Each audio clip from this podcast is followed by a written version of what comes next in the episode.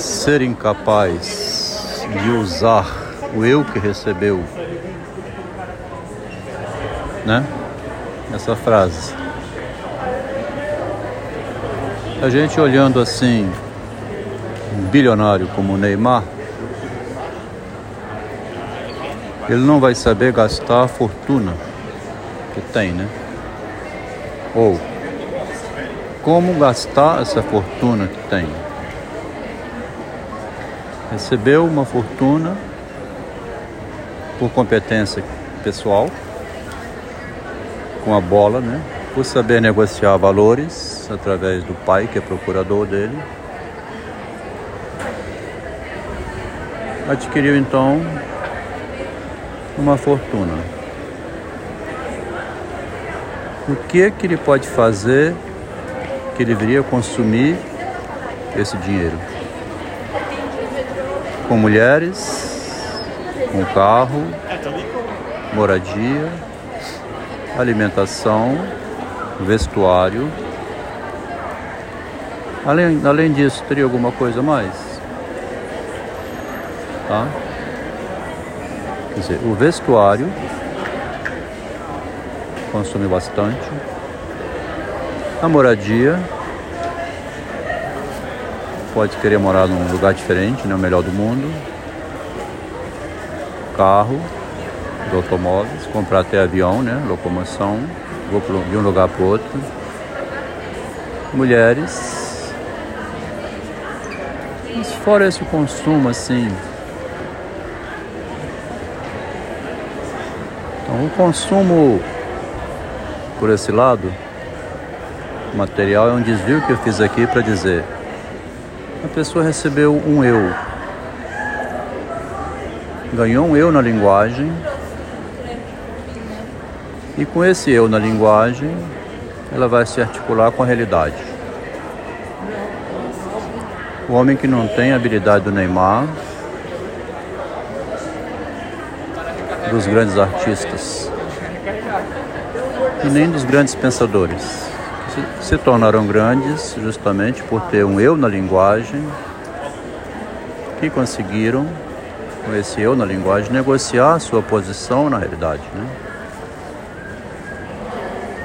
Essa ideia que está surgindo aqui na mente da, de quem fala, a partir de Freud, lá com o narcisismo, a conquista do eu na criança, a partir de onde ela se negocia com a realidade, é quando ela internaliza uma interdição.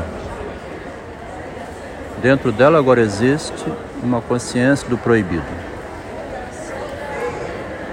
Mas essa consciência do proibido veio de fora para dentro através da linguagem.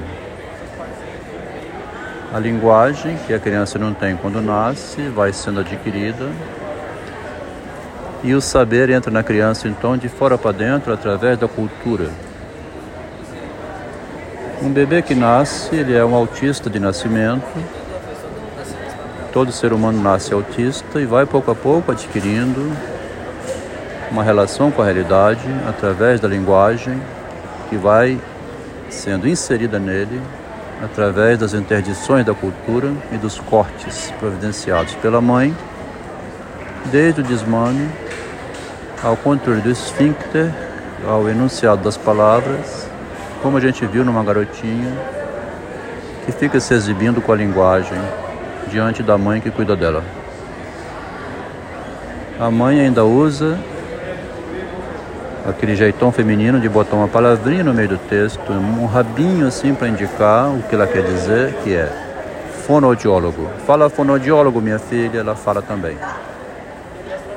Como quem diz, não vou precisar de fonoaudiólogo. Muito sutil, né? No texto do Guimarães Rosa, o espelho, ele põe é de fenômenos sutis. Vou ver a frase original que é melhor. Não se esqueça, é de fenômenos sutis que estamos tratando. Ele fala essa frase porque ele leu isso no Machado de Assis. Se antes ele criticou Machado de Assis dizendo que era um autor que ele não iria ler, Não pretendo ler mais Machado de Assis a não ser nos seus afamados contos. Talvez também o começo do Dom Casmurro, do qual já li crítica, que me despertou a curiosidade. Não pretendo mais lê-lo por vários motivos. Acho-o antipático de estilo, cheio de atitudes para embasbacar o indígena, lança mão de artifícios baratos, querendo forçar a nota da originalidade querendo forçar a nota da originalidade, hein? A origem do eu na infância é uma nota forçada de originalidade. Anda sempre no mesmo trote pernóstico, o que torna tediosa a sua leitura. Em 1939, ele deu essa bronca no Machado. Em 1962, 23 anos depois, ele publicou Não se esqueça, é de fenômenos sutis que estamos tratando.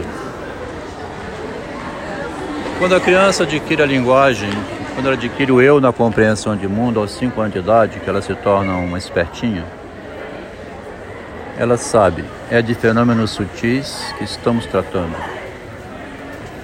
A gente não vem ao mundo com essa orientação do início, nem o Guimarães Rosa veio.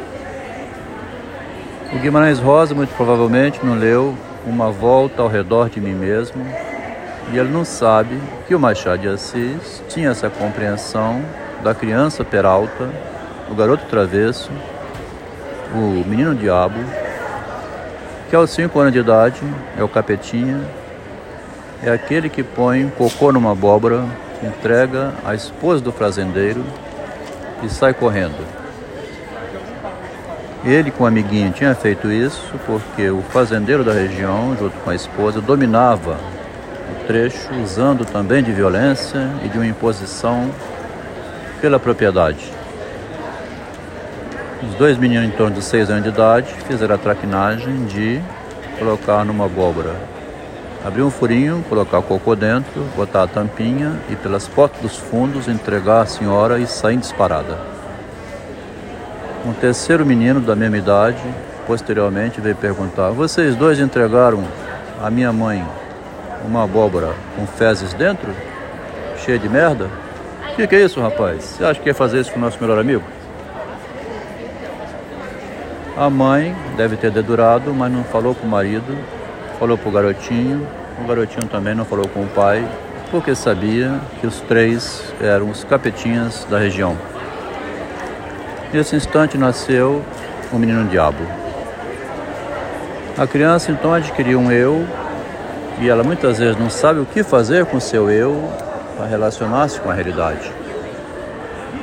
O sistema é moralista, né, educador, e necessita assustar com relação às leis, porque de fato é perigoso você fazer uma coisa dessas e acabar até mesmo morto, né? Ou a família ter que mudar da região por determinação do fazendeiro, porque ali tem um menininho que desrespeitou a sua esposa.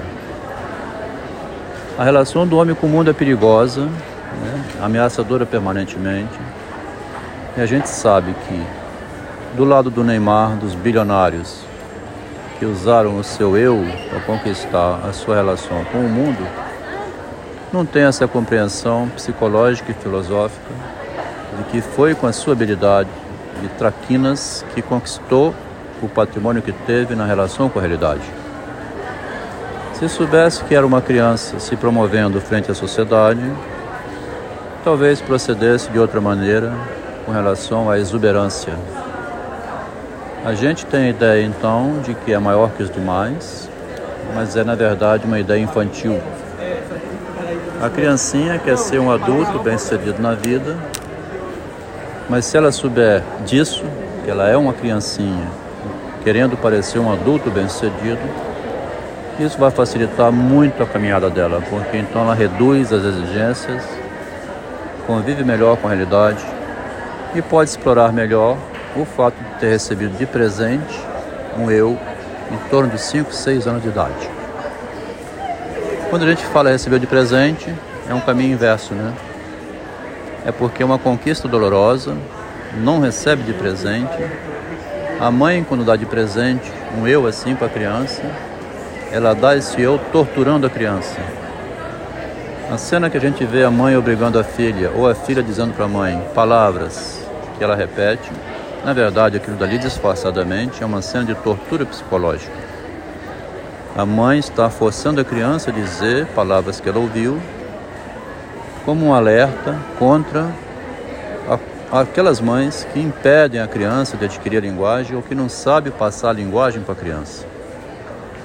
Nós estamos com um número exageradamente crescente de crianças autistas, onde a mãe não, não tem compreensão de linguagem, até mesmo porque a própria mãe não sabe que ela conquistou um eu assim quando era menininha, ganhou um eu de presente, cresceu, agora tem filho e não está sabendo repassar o seu eu para a criança que teve.